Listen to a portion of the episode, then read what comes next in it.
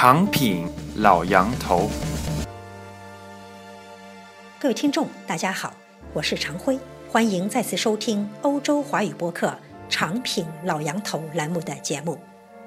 美国有句谚语：“死亡和税收是人生不可避免的两件事儿。”死亡不可避免是颠扑不破的真理，而把税收提到死亡的高度。虽有夸张之嫌，却说明在美国有个不争的事实，就是如同无法躲开死亡一样，你也无法躲开税收。那么，在澳洲呢？在中国呢？关于税收都有着怎样的情况？谁在合理避税？有什么怪现象？今后又会怎样？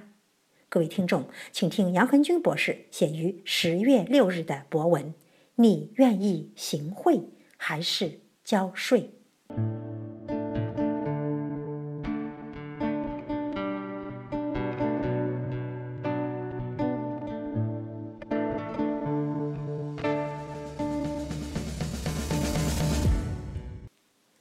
你愿意行贿还是交税？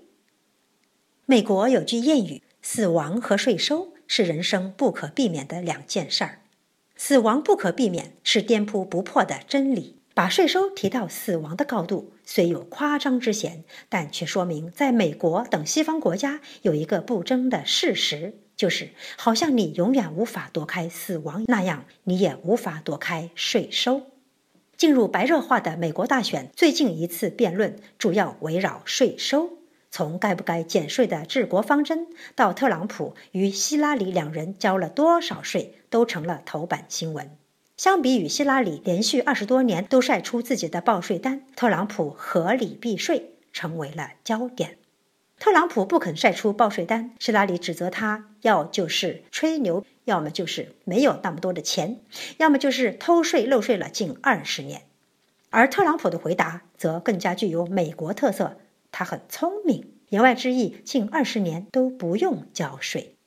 在美国，偷税漏税是重罪，税局比警察局、联邦调查局与中央情报局加起来还让普通的美国纳税人头痛。一旦被税局盯上，少则几年，多则几十年，你都脱不了干系。但由于税是交给国家维系政府运作、军队开支和教育、社会福利的，很多勤劳的美国人又都很不以为然。认为，如果能够在不违法的情况下少交点税，甚至不交税，都是可以接受的。因此，还出了一个冠冕堂皇的词儿，叫做“合理避税”。事实上，美国的大老板几乎都玩过合理避税，否则看看美国的高税收，想要发财还真不容易。但特朗普可能犯了一个错误。作为一个异军突起的代表，更多讨厌政治正确、接近草根的总统候选人，他能够合理避税，只能说明他非常聪明，他也很美国化。但竞选美国最高公职总统宝座，恐怕真不能把自己一直当普通美国人看。选民总有一天会问，更何况希拉里不会放过他。作为反感甚至对抗政府的个人，合理避税是可以接受的。但一旦当了总统，你还把个人算盘打得叮当响，去合理避税、合理增加个人财富、合理什么什么的，那还了得？所以在这次过招中，希拉里肯定是赢了，赢在他每年都老老实实的报税、晒税单。我们看一下希拉里八月份晒出的二零一五年税单：二零一五年，克林顿夫妇年收入一千零六百万美元。捐出了一百万美元慈善公益捐款，占总收入的十分之一。他们两人一共支付了三百六十万美元的个人所得税，税率高达百分之三十四。这是一张典型的美国以至西方国家中中上层资产者的报税单。不少中国中产和富人看到这张报税单，恐怕就会庆幸自己生在中国了。如果你看到我所在国家澳洲的报税单，你可能更加震惊。因为像克林顿这种收入，税率可能高达百分之四十五，你辛辛苦苦赚来的钱一半都交税了。所以，在美国等西方国家，最牛的人是纳税人，因为政府运作包括公务员工资、孩子的免费义务教育、海陆空三军供给、保卫国家，还有穷人的福利等等，都是这些纳税人的税前支付。克林顿夫妇的税钱如果都进入福利与教育，足足可以养活几十位不用去工作的美国人。在美国，尤其是澳洲，严格意义上说，只有自暴自弃、好吃懒做以及想方设法不想去工作的人，根本就不可能有吃不饱、穿不暖的穷人。身体不方便的人士更不会穷困潦倒了。国内经常报道美国的一些贫民窟，但他们很少去深入了解一下，这些人每周从政府那儿拿到多少食物券、房屋的津贴是多少。一些人除了把自己吃的肥胖臃肿之外，他们有几个人像第一代中国移民那样愿意去做一份养家糊口的工作？更不用说起早贪黑，什么工作都干了。澳洲就更不用说了，这个我最清楚。按照最低收入国家政府补贴的福利，澳洲绝对不应该有一个乞丐。但我们还是在悉尼大街上不时看到有些人坐在那儿，一边喝星巴克咖啡或者吃着麦当劳，一边乞讨几个零钱。这些人如果不是瘾君子，就是一下子没有计划好开支，还有些只不过是选择了这种流浪的生活方式。澳洲富人上交的税款被联邦政府大部分用于福利了。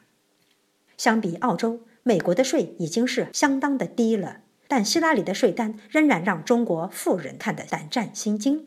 设想一下，一个中国富人一年的收入百分之三十四上交国家了，马云、任正非、王石、王健林这些人应该已经给国家上交多少税了？但千万不要以为你在中国不用交税，只不过很多税是隐性的，没有这样明目张胆。而且，就我的观察，收入低的中国人反而无法合理避税，收入高的则几乎都合理避税了。更多一部分本来应该交给国家的税收落于私人腰包，商人大肆行贿，依靠官员，很大程度上就是在变相交税。只不过他们把应该交给国家的税交给了贪腐官员，而且一些官员为了一己私利。会让商人实际上行贿自己的金钱数量要少于不行贿自己时该交给国家的税收。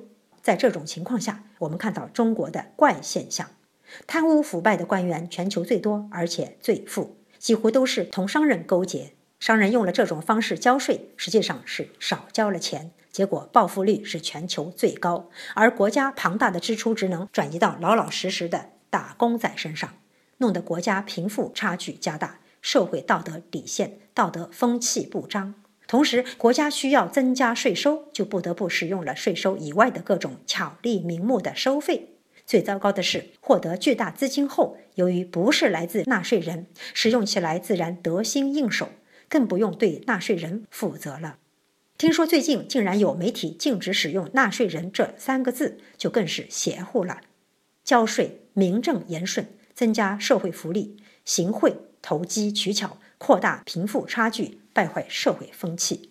交税，你享受纳税人的权利，有权监督政府使用税金；行贿，你不但触犯了法律，而且随时都可能像狗一样失去所有的财富与权利。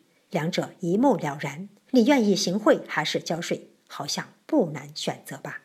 我们也要承认，中国当今遇到的问题，在西方各主要资本主义国家的历史上都不同程度的存在过，那就是马克思说的资本原始积累时期。而民主政治的开启，让大多普通人逐渐学会用手中的选票来对付富人腰包里的钞票。一些中国媒体动不动就说美国的大选是资本操作的，是富人的游戏，这种说法无异于脑子进水了。你以为一人一票的美国普通人和相对于亿万富翁的穷人和你一样脑残，都会把选票选给亿万富翁支持的候选人，而不顾自己的利益？但穷人占多数并控制了选票的时代不是没有问题。例如，西方国家对福利的无止无休的要求，已经让收不起或者不能任意加税的国家不堪重负。同欧洲老牌资本主义国家相比，美国之所以充满活力，就是因为税收相对要低五到十个百分点，而且不是严格意义上的福利国家。奥巴马上去前信誓旦旦要增加教育与穷人的福利，搞医疗改革，但真的上去之后，整整八年过去了，却举步维艰。且不说国会无法通过，你不增加税收的情况下，用什么钱去做这些事儿？这次特朗普与希拉里的竞选虽然有很多议题，但税收依然是很重要的一个环节。最后还要说一说中国。中国过去多年实行市场经济，融入国际社会，在短时间内完成了资本主义经过百年才能达到的资本积累，但其血腥程度也可想而知。不过，发展到这样的阶段，再想更进一步，恐怕一定得拨乱反正，注重法治与社会公平公正。西方走了一条法治民主的道路，这条路并不是一帆风顺，起起伏伏，颠颠簸簸，但还不至于车毁人亡。我们准备做出什么样的选择，走出什么样的道路？不要抱着侥幸心理，有些弯必须拐过，有些坎必须翻过。